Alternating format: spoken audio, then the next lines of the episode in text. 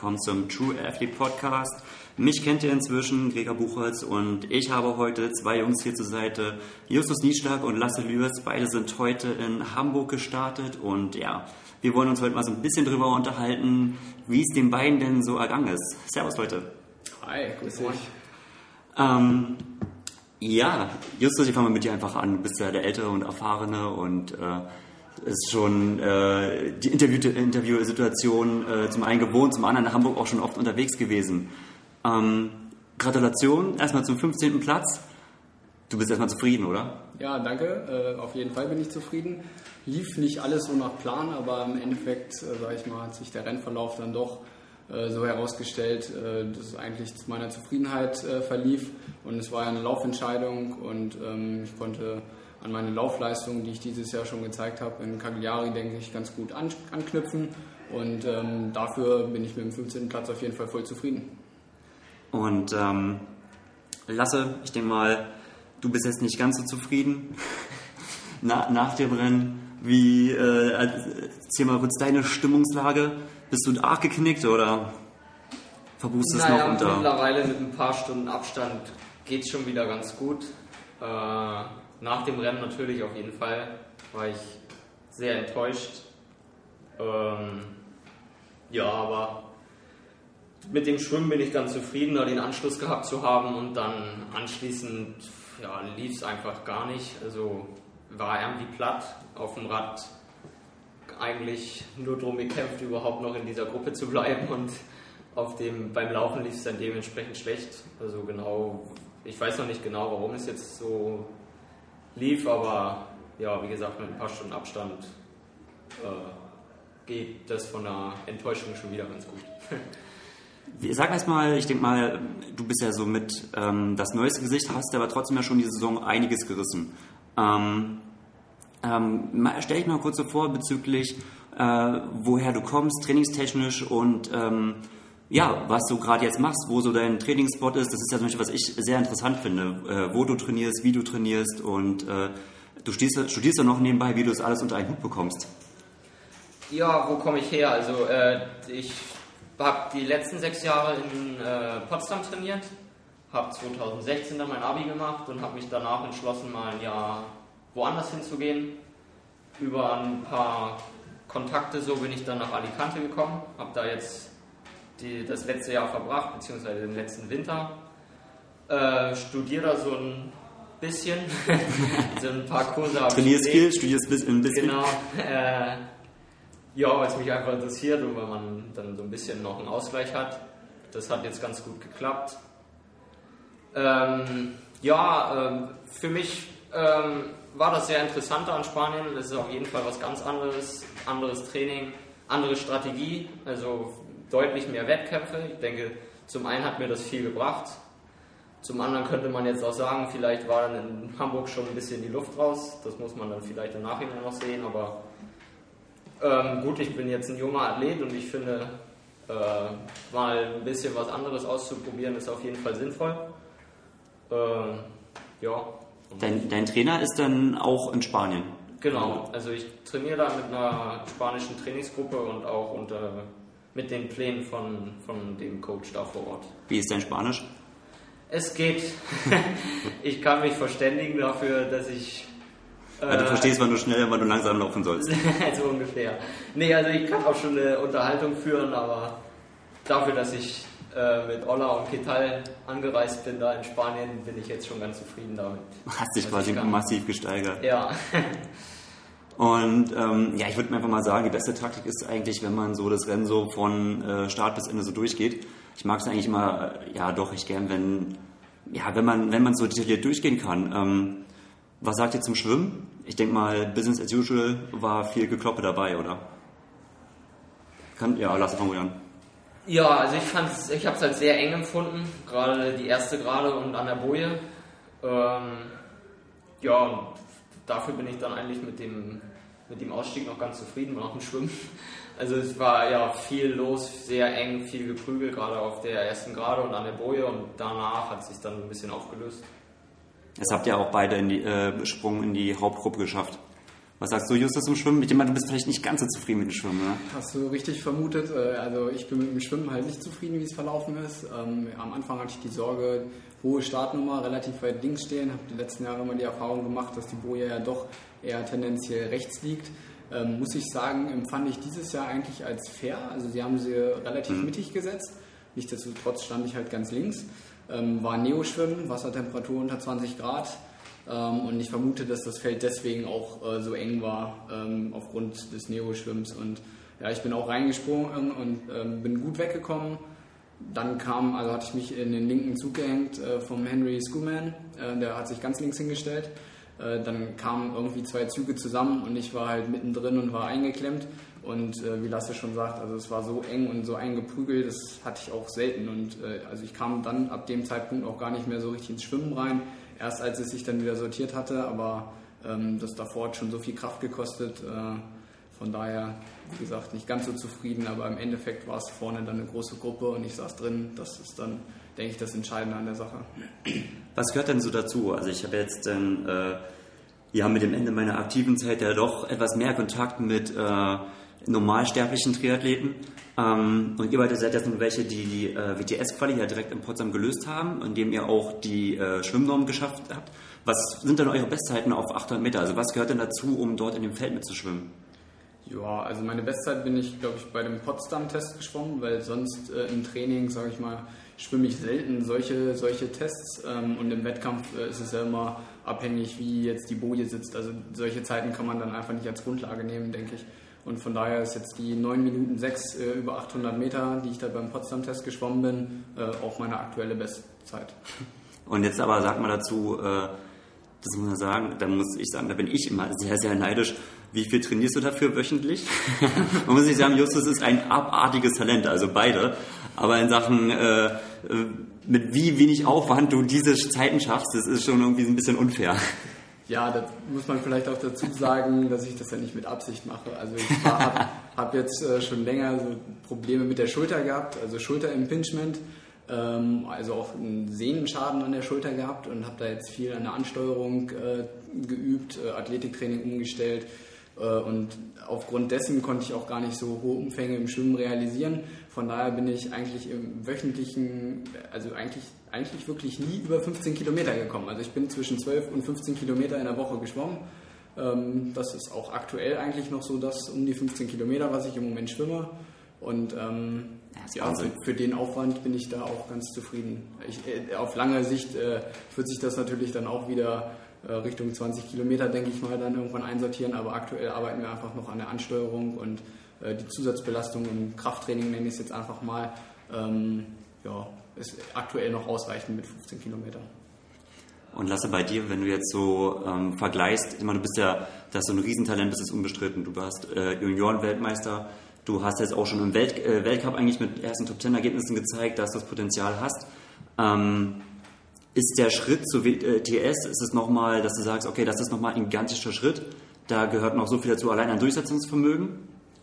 Äh, um das noch kurz richtig zu stellen, wir waren Europameister, nicht, dass wir hier noch Sorry. Was ich wollte Europameister sagen, aber ich glaube, wir sind Welt. Ähm, ja, das finde ich. Ich hätte auch Weltmeister Fall. gegönnt, aber. da bist du gestürzt übrigens. Ansonsten wärst du äh, in Chicago war das, ne? Ansonsten wäre ich ja, mir sehr, sehr sicher gewesen, dass du auch da. Danke.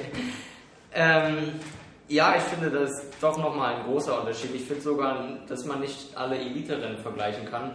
Jetzt zum Anfang der Saison habe ich einen Weltcup in Chengdu gemacht und kurz darauf äh, das WTS-Rennen in Yokohama und selbst da hat man einen deutlichen Unterschied gesehen, noch zwischen Weltcup und äh, WTS-Rennen. Und ja, ich denke, dass auch nicht nur die schnellen Zeiten im Becken dazu beitragen, dass man irgendwie da vorne mit sitzen kann, sondern gerade Erfahrung, würde ich sagen. Wenn man irgendwann mal viele Wettkämpfe gemacht hat, dass man sich da von Mal zu Mal dann irgendwann verbessert und dann in diesen schnellen Feldern auch mitschwimmen kann. Absolut. wenn wir zum Radfahren kommen, ihr wart beide relativ gleichzeitig noch aufs Rad, ne? Ich hab, war ziemlich nebeneinander, direkt im Feld. Ähm, dann geht's ja mal los. Also ich habe ja, man wird ja sehr oft konfrontiert, okay, Hamburg ist flach, äh, und dann fahren alle zusammen. Aber ich denke mal, so von der Durchsetzung auf dem Rad ist es auch ein ziemlich dickes Stück Holz. Es gab ja auch einen Radsturz, habt ihr es mitbekommen in der Wechselzone? Ja. direkt vor uns passiert. Also vor euch? Vor mir, ja. Grad, konnte gerade noch ausweichen. Mit Cäsar war ich dazu. Was, was ist da genau passiert? Äh, ich habe es leider nicht mitbekommen, also ich habe es nur knallen gehört und äh, habe dann zugesehen, dass ich da irgendwie die Kurve drumherum kriege. Ähm, also ich denke, wie beim Frauenrennen, da gab es ja auch an der Rampe dann einen Sturz, einfach Unachtsamkeit, der eine dem anderen hinten äh, draufgefahren und dann kam es halt zum Sturz. Wobei ja auch ähm, Al-Azhar das Rennen beenden musste. Quasi einer der Top-Favorites ist äh, dort hinausgeflogen. Ähm, ja, das Radfahren, wie habt ihr es erlebt? Eher so als unruhiges Rennen? Wenn halt, das ist halt der Nachteil, oder? Wenn ein riesen Feld da ist, das ist immer so ein bisschen, das ist auch, das fällt mir auch immer schwer, ähm, das gerade Altersklassenathleten zu erklären, die dieses Rennen so nie machen können mit Windschattenfahren, dass es ja unheimlich anstrengend ist, seine Position zu verteidigen, was äh, von außen gesehen äh, dir Justus sehr gut gelungen ist. Und ähm, ja, das mit dir hat man schon die Anschauung gesehen. Also du hingst dann öfters weiter hinten im Feld und das ist natürlich eine gefährliche Situation. Ähm, war das so eher so, dass du sagst, okay, auch schlechte Beine oder ist es auch so dieses Durchsetzungsvermögen? Heute waren es wirklich schlechte Beine und das, das macht es halt auch nicht besser, wenn man dann hinten fährt. Äh, weil da ist es eigentlich noch härter, dadurch, dass sich die, das Feld dann halt immer lang zieht, so an Wendepunkten oder Kurven und man dann eigentlich immer erstmal wieder den Anschluss herstellen muss. Ja, heute waren einfach keine guten Beine, ich habe mich sehr schlecht gefühlt auf dem Rad und so kam das dann zustande. Ja, ist man quasi doppelt bestraft. Ja. Justus, du machst es auf jeden Fall eigentlich immer sehr, sehr gut und bist, äh, bewegst dich da auch immer ja, extrem clever durch Rad, aber hast auch gute Beine gehabt, denke ich mal. Ja, genau. Also ich war ja relativ weit hinten dann nach dem Schwimmen in der Gruppe, musste dann erstmal zusehen, dass ich da den Anschluss äh, sicherstelle und habe dann nach dem Sturz, äh, oder war mir eigentlich schon vorher bewusst, du musst nach vorne, da ist es ruhiger, da ist es nicht so gefährlich für dich. Und habe dann sozusagen versucht, mich relativ schnell äh, auch vorne zu positionieren. Äh, man muss dazu sagen, der Kurs in Hamburg hat sich geändert, also wir fahren jetzt ein bisschen anders, also man biegt jetzt quasi wie bei der Laufstrecke auf den äh, Jungfernstieg dann ab. Und ähm, die Radstrecke ist deutlich enger geworden jetzt äh, durch den neuen Kurs und technisch auch anspruchsvoller. Also es sind noch mehr äh, scharfe Kurven drin, noch ein Wendepunkt noch ein mehr. mehr drin, ja. Und äh, das Problem entsteht meistens an den Punkten, wo, man, wo es von einer breiten Straße quasi so trichterförmig äh, zuläuft. Wenn man dann Fünferreihe nebeneinander fährt und man weiß eigentlich, das passt nicht, irgendwer muss zuerst bremsen. es muss passend gemacht werden. dann äh, ist das halt tatsächlich so, äh, wer, wer traut sich oder ja, wer hält am längsten drauf und ähm, irgendwie passt es dann schon im Endeffekt. Aber da fährt man dann tatsächlich auch mit Körperkontakt und ähm, ja, es ist, man muss auch ein bisschen investieren, dass man halt vorne bleibt. Das ist mir eigentlich so ganz gut gelungen. Zwischendrin war ich ein bisschen eingebaut und hat es mich nach hinten gespült.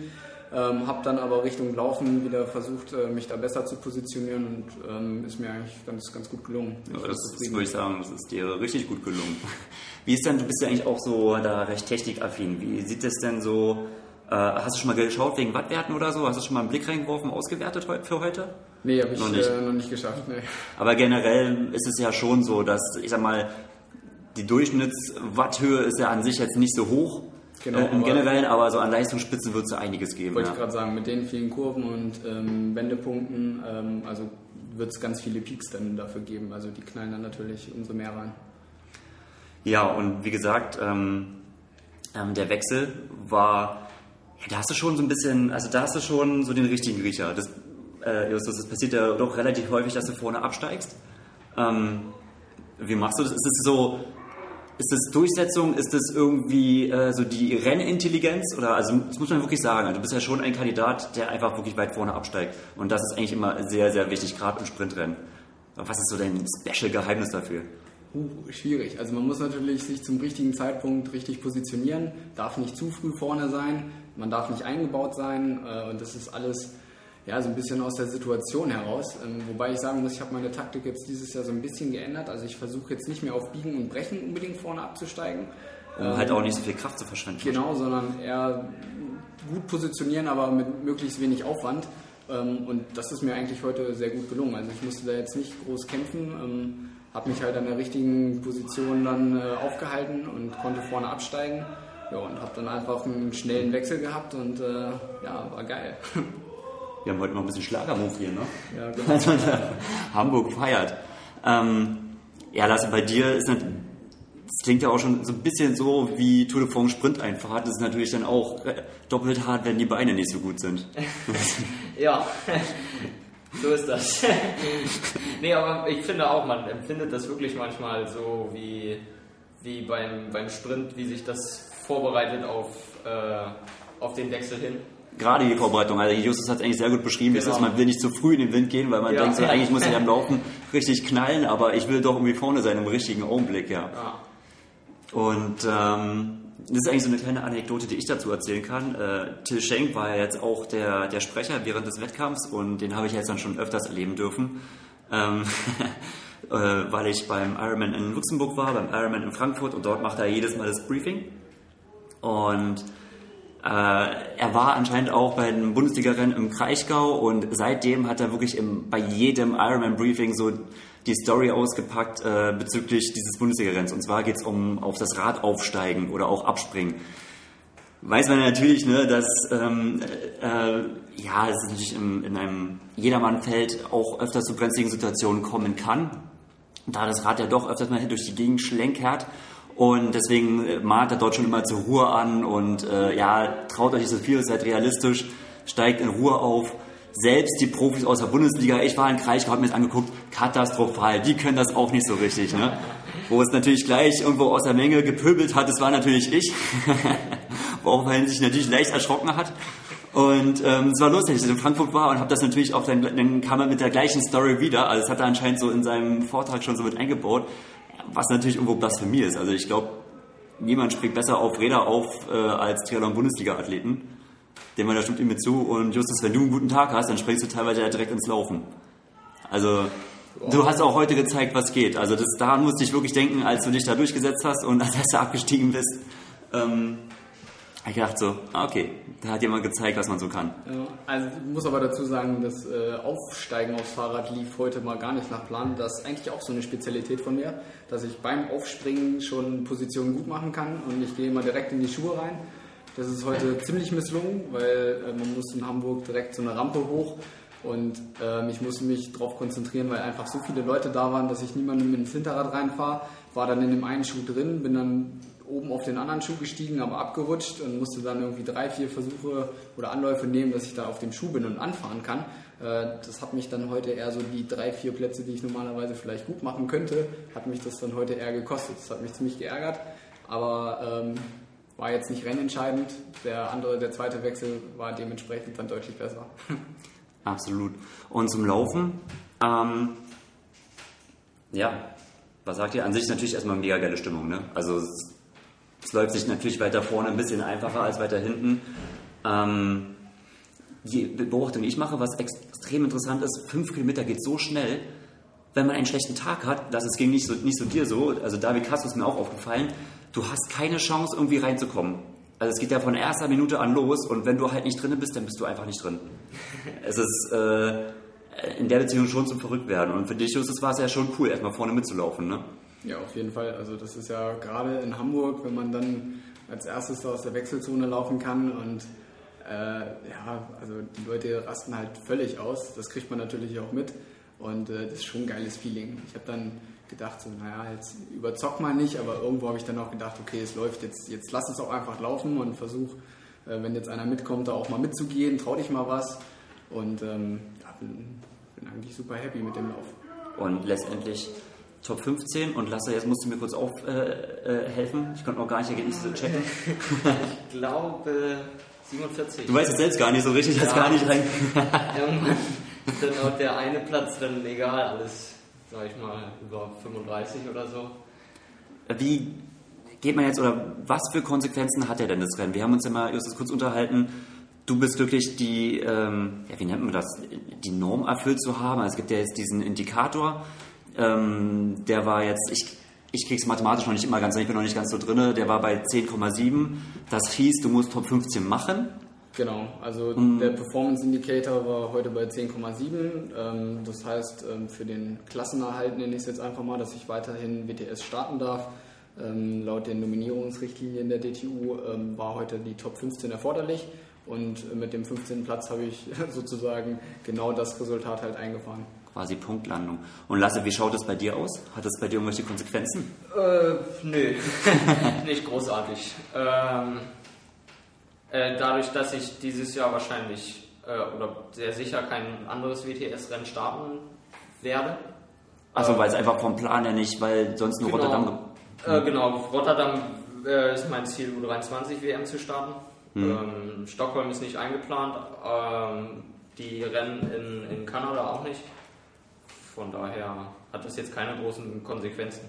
Ah, wie ist es denn? Ist es denn, also ohne jetzt dir irgendwie so Druck auflegen zu wollen, aber es gibt jetzt wohl so ein altes System, dass es ein Strike gibt. Also ich denke mal, das war heute, glaube ich, ein Strike, oder? Ja, das auf jeden Fall. das war ein Strike. Von denen du, glaube ich, zwei sammeln darfst, oder stimmt es? Ich zwei glaube ja, ich, ich muss ehrlich gestehen, ich kenne mich auch nicht so 100% mit diesen komplizierten Kriterien aus, aber ich glaube, man kann zwei Strikes sammeln, aber die gehen in der nächsten Saison dann, glaube ich, wieder von vorne los oder man muss sich wieder über diesen Test qualifizieren und ja, dadurch, dass ich dieses Jahr kein weiteres WTS-Rennen starten werde, hat das jetzt für mich halt, wie gesagt, keine große Konsequenz. Erstmal keine. Aber rein theoretisch, glaube ich, berichte ich mich, wenn es falsch ist, aber du dürftest quasi noch einen weiteren haben und dann wärst du quasi, würdest du absteigen Genau, in also ich den dürfte Weltcup. theoretisch äh, nochmal WTS dieses Jahr starten. Hat es nochmal für euch ähm, so die mentale Komponente verändert? Oder ähm, ist es etwas, was äh, euch stark beschäftigt oder ähm, mehr motiviert oder, oder euch größeren Druck auflastet? Oder geht ihr dann irgendwie anders in die Rennen an? Oder ändert es eher gar nichts? Ist es eher so im Hintergrund und das ist irgendwie etwas...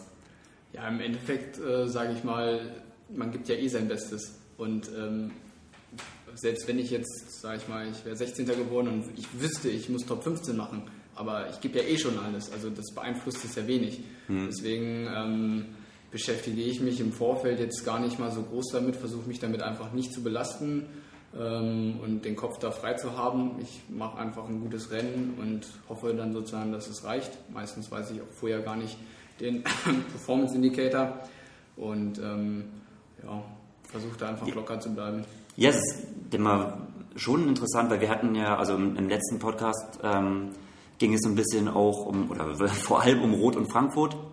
Und da war die Komponente Michael Rehlert, der ja äh, schon oft versucht hat, auf der Langdistanz Fuß zu fassen und was jetzt in Frankfurt ja wieder nicht geklappt hat, wo ich ja so ein bisschen mit dem Matthias Massala so drüber diskutiert habe, was ist so die mentale Komponente und ähm, das sind ja schon, es ist ja ein großer Druck, mit dem man ja irgendwie klarkommen muss, der ja doch ziemlich häufig, und ich glaube, das unterschätzen sehr viele, ähm, was auf einen lastet und wie man damit klarkommt. Und äh, was der Raushörer sagt, okay, lieber erstmal das nicht so hochwerten, erstmal weniger mit beschäftigen und ähm, lieber nach dem Rennen danach, äh, dara- daran denken. Weil für dich war es ja knapp, oder? Du hast schon einen Strike gehabt.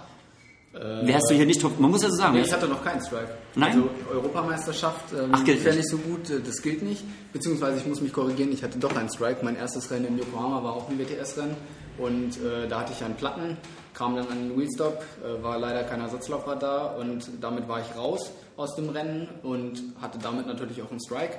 Aber der war dann weg durch. Ich habe dann in Cagliari den Weltcup Ja. äh, Platz 4 gemacht und ähm, es gibt ja grob diese drei Klassen. Also es gibt Aufstieg, es gibt Verbleib und es gibt Abstieg, je nachdem welche Position man halt macht. Und in Cagliari mit dem vierten Platz war ich halt in der Kategorie Aufstieg von Weltcup auf WTS-Niveau und habe damit dann meinen Strike wieder gelöscht. Und genau, habe daher jetzt dann äh, keinen Strike mehr. Da bin ich mal gespannt, wie viele Zuschauer das jetzt verstanden haben. Ja, es ist. Ja, man muss, auch man muss dazu sagen, äh, es sind schon krasse Nerds, die zuhören. kompliziert. also es ist, ähm, aber es interessiert mehr Leuten, als man denkt. Und ähm, das Schwierige ist halt, dass äh, die Zusammenhänge meistens nicht klar sind. Und äh, ja, das glaube ich auch, dass das viele interessiert, aber viele das äh, A nicht wissen, wo sie es nachlesen können und B dann Und letztendlich ist es auch gar nicht so schlimm, wenn sie es nicht hundertprozentig verstehen, aber äh, es reicht, wenn sie verstehen, dass äh, ihr sehr vielen Fakto- Faktoren äh, oder mit sehr vielen Faktoren klarkommen müsst und irgendwo äh, ein, schon ein Druck irgendwie auf euch lastet, den man irgendwie managen muss. Und ich denke mal, der ist äh, groß und so, ich finde, das kann man äh, ruhig mal so ähm, kommunizieren.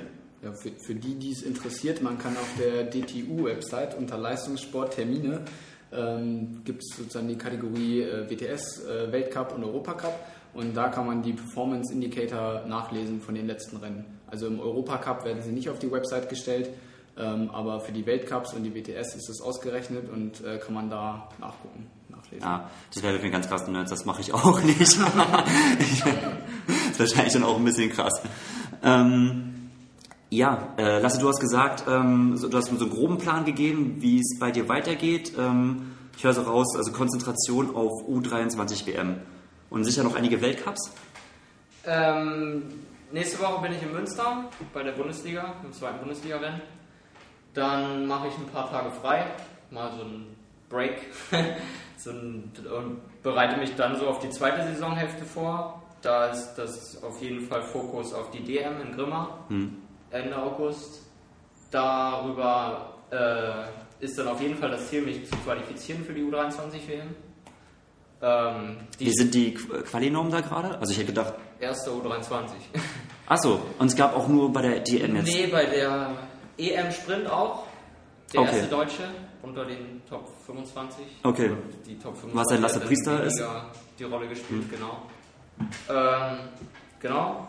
Und nach äh, Rotterdam würde ich dann noch bei einem Weltcup in Huelva starten, in Spanien. Ähm, ja, und dann ist meine Saison auch schon vorbei.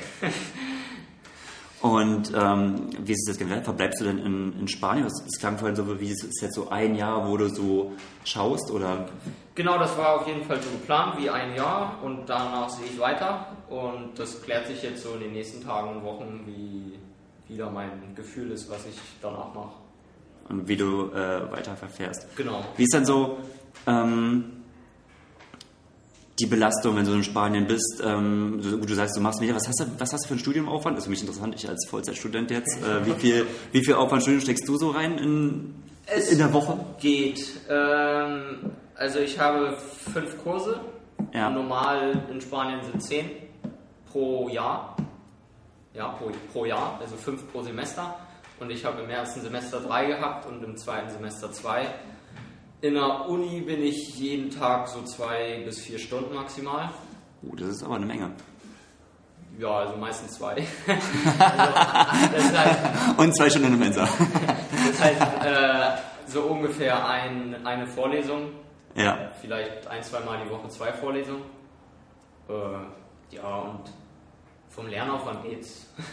das ist, studierst ja auch, ihr seid beide eigentlich ziemlich organisierte Typen so, ne? Die das eigentlich recht gut auf die, Reihe, auf die Kette bekommen.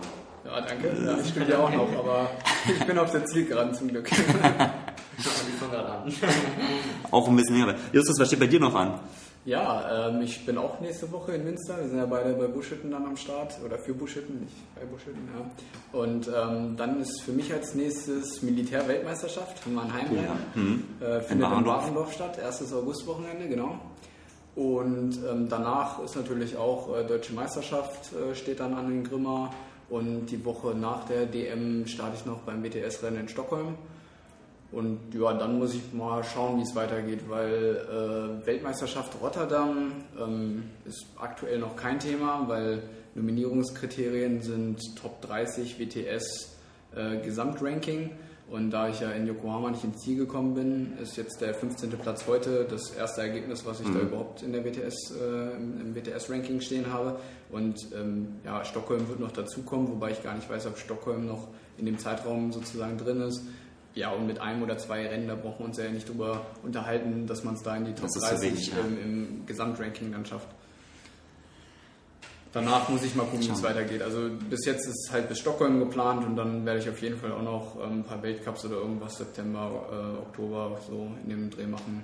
Aber das steht jetzt noch nicht fest. Würdest du gerne mehr Rennen starten? Oder also sicherlich wahrscheinlich, ne? Es ist ja, ich sag mal, also in Stockholm wird ja von der DTU nicht besetzt. Äh, da werde ich, da bin ich alleine unterwegs, mhm. Äh, muss das in Eigenregie organisieren. Ähm, aber habe ich gesagt, den Aufwand oder das, das nehme ich in Kauf, das mache ich. Ähm, ist eigentlich auch ein Rennen, denke ich, was dir auf jeden Fall liegen wird. Genau, ja. zum einen das und äh, möchte einfach da mal ganz gerne starten und ähm, ja, finde es ganz cool. Ein Kumpel äh, wird mich da begleiten, der war auch schon letztes Jahr in Malmö mit dabei äh, und Petco ist dabei und dann habe ich schon mit Jonas Schomburg gesprochen, äh, der wird auch da vor Ort sein und äh, da kann man sich dann, denke ich, irgendwie zusammentun und äh, seinen Support einfach bündeln und äh, dann läuft es schon. Ähm, du trainierst noch beim Dan Lorang. Genau. Und äh, wie ist es? Du, ähm, hast du jetzt eher, seid ihr die Leute, die jetzt eher alleine trainiert? Vielleicht auch notgedrungen, weil du bei Dan trainierst? Oder ähm, habt ihr jetzt eine starke Trainingsgruppe? Ja, also ähm, es ist unterschiedlich. Also äh, ich versuche schon, mich der Trainingsgruppe da in Saarbrücken anzuschließen. Also wir stehen da im engen Austausch mit Christian Weimer, der ähm, da vor Ort der Trainer für die Gruppe ist. Ähm, ja, tauschen immer die Trainingspläne aus und äh, versuchen uns daran schon zu orientieren, machen viel mit den Jungs, was auch cool ist. Klar, wenn es jetzt so Wettkampfvorbereitung geht, äh, dann, dann äh, unterscheidet sich das natürlich. Also wenn die dann im Grundlagenbereich trainieren, ich mache als Vorbelastung und so, das ist dann schon was anderes. Aber ich bin dann zu den gleichen Zeiten unterwegs wie die Jungs, ähm, sodass ich dann auch äh, Support äh, von, von Christian Weimar da bekomme, ähm, wenn es um Tempoprogramme oder ähnliches geht.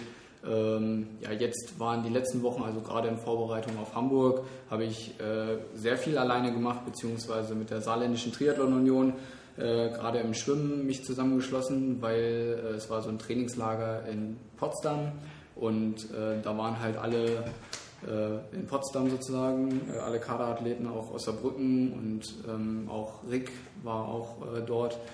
Christian Weimar hatte Urlaub und ähm, damit habe ich dann sozusagen die Vorbereitung jetzt vor Hamburg eigentlich relativ viel alleine gemacht, aber ja.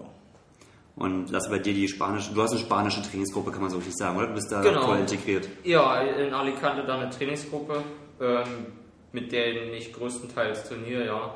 Den Winter komplett. Ja, wie Justus schon gesagt hat, manchmal unterscheidet sich das so ein bisschen vor den Wettkämpfen dann. Aber zum Beispiel in, in, vor Madrid, vor dem Weltcup in Madrid waren wir zu dritt, die da gestartet sind. Da konnten wir das auch alles zusammen machen. Also haben die, äh, ist es ein, ein anderer Trainingsrhythmus? Spanier sind ja bekannt dafür, dass es irgendwie dann teilweise auch mal ganz gerne so um 19 Uhr nochmal äh, auf die Bahn gehen kann oder ist das okay? Es ist schon ein anderer Trainingsrhythmus. Also man fängt auf jeden Fall später an. Trotzdem hat man das Gefühl, dass man mehr Zeit hat. äh, das ich weiß nicht, woher das kommt, aber man, es ist alles irgendwie ein bisschen entspannter auch wenn man mal zu spät kommt, wird das nicht so eng gesehen, dann wird halt ein bisschen später losgefahren, da wird nicht lang drüber rumgeht. Heißt das, dass du jetzt die ganze Zeit zu spät gekommen bist? Nee, das heißt es natürlich nicht. Äh, ja, also ich sag mal so, meistens fangen wir erst um 9 Uhr an mhm. mit der ersten Trainingseinheit, machen dann meistens zwei Sachen direkt zusammen. Ja. Weiß nicht, erst Radfahren, dann eine kurze Pause und dann gehen wir gleich laufen. Dann, weiß nicht, 14, 15 Uhr Mittagessen, dann gibt es wirklich, wie man das so äh, hört, gibt es wirklich eine Siesta danach. Da kommt auch keiner auf die Idee, irgendwie um 14, 15 Uhr zu trainieren. Also wenn du das vorschlagen würdest, das würde komplett schief gehen. Das würde komplett schief gehen. Genau, genauso, wenn ich vorschlage, ob wir mal um 7 Uhr laufen gehen, da wird auch keiner mitkommen. Du meinst 7 Uhr morgens, oder? Ja, ja, 7 Uhr morgens. Äh, ja, und dann wird abends nochmal trainiert. Also ich bin da schon mal sogar um 21 Uhr, 22 Uhr ins Becken gesprungen. Oh, äh, die, die, die, das Schwimmer da hat bis 23 Uhr offen. Okay. also es ist auf jeden Fall was anderes, es ist alles so ein bisschen nach hinten verschoben, aber mir hat es ganz gut gefallen. Und ähm, ist es etwas, gibt es ein System, was du bevorzugst? Also sagst du so, okay, das gefällt mir auch echt besser oder das ist ähm, etwas, was ich übernehmen werde? Ähm, gute Frage. Also der Mario Mola macht das nicht so, der ist recht rabiat eigentlich. Also das ist hat kein Problem nur morgens. Ja, obwohl Joel fängt auch mal liebsten, am liebsten um 8 Uhr an. Das ist ja. so früher geht nicht. Aber so naja. Ich kann mich zum Beispiel daran erinnern, wenn wir mal auf Fuerte waren und haben dann den äh, äh, Gomez gesehen am Frühstückstisch und haben uns gewundert, wann, wann trainiert dieser Mann. äh, weil der dann auch bis um 9 Uhr am Frühstückstisch saß und äh, man gesehen hat, dass er vorher noch nichts trainiert hat. Aber mhm. jetzt Was? weiß ich es, glaube ich. Ziemlich spät auf jeden Fall. Ja. Ach, Javier Gomez von, also von Aussehen auch sehr beeindruckend, weil ich ja eigentlich so bisher gedacht habe, sein sein äh, Hauptaugenmerk lag auf, die 70, auf der 73 WM. Und ähm, dafür immer mit seinem fünften Platz immer noch ein richtig gutes Ergebnis. Das ist schon beeindruckend. Auf jeden Fall beeindruckend. Aber man hat gesehen, die Spritzigkeit fehlt. Also bis zum letzten Kilometer eigentlich fast noch auf Platz 2 bzw. 3 und dann noch kamen noch einige vorbeigesprittet von den ja, jüngeren und spritzigeren. Ja. Jungs, ähm, ja, ich bedanke mich auf jeden Fall, dass ihr euch Zeit genommen habt. Ne? Ich meine, ist ja viel ähm, Trubel. Ihr werdet wahrscheinlich auch gerne morgen noch gestartet bei, äh, beim Team Relay. Ähm, ja, mal ein paar Prognosen. Was denkt ihr, was ist da so drin? Boah, Team Relay ist ja fast, kann man ja fast sagen, eine Wundertüte immer. Mhm. Da kann ja wirklich alles passieren. Also ich würde mich nicht über eine Medaille wundern, wenn sie das schaffen. Würde mich Wir können ja mal, also bis das ja online ist, ist es ja nach dem Rennen. So, Ah, okay. ne? Also wir verraten ja Können wir mal keine. ganz anders drüber sprechen. Wir können, mal, wir können mal ganz anders drüber reden. Ähm, also wir haben ja, äh, wie ist die Startaufstellung? Ja, äh, Anfang wird Anja Knapp, danach ähm, Moritz Horn wird dann übernehmen, Laura Lindemann auf drei und hinten das Finish darf dann Lasse Priester äh, machen. Und äh, ich denke, das ist eine starkfertige Gruppe und die Aufstellung ist meiner Meinung nach auch ähm, genau richtig. Ich hätte es auch so gemacht. Und ähm, ja, man muss mal schauen, man weiß ja nicht, we- wen schicken die anderen so ins Rennen. Ähm, Gerade jetzt gab es auch ein paar Stürze. Ich habe gehört, ähm, die Franzosen haben jetzt natürlich ein personelles Problem. Die fliegen wahrscheinlich heute Nacht noch Ersatz ein. Ähm, da muss man mal schauen, wie das dann bei denen Die funktioniert. Bourgon äh, ist gestürzt, der Genau. Pierre Lecor ist gestürzt, ja. Ja. Und ähm, aber ich meine, das ist äh, ultra kurze Distanz. Ähm, wir haben ein junges Team dabei, die sind spritzig, ähm, die sind heiß auf dieses Rennen und ich meine, wir sind hier auf heimischem Boden irgendwo und ja, das, das trägt einfach das Publikum und äh, da ist alles möglich. Genau, man braucht natürlich sagen, dass ihr natürlich gerne auch gern gestartet wärt. Selbstverständlich.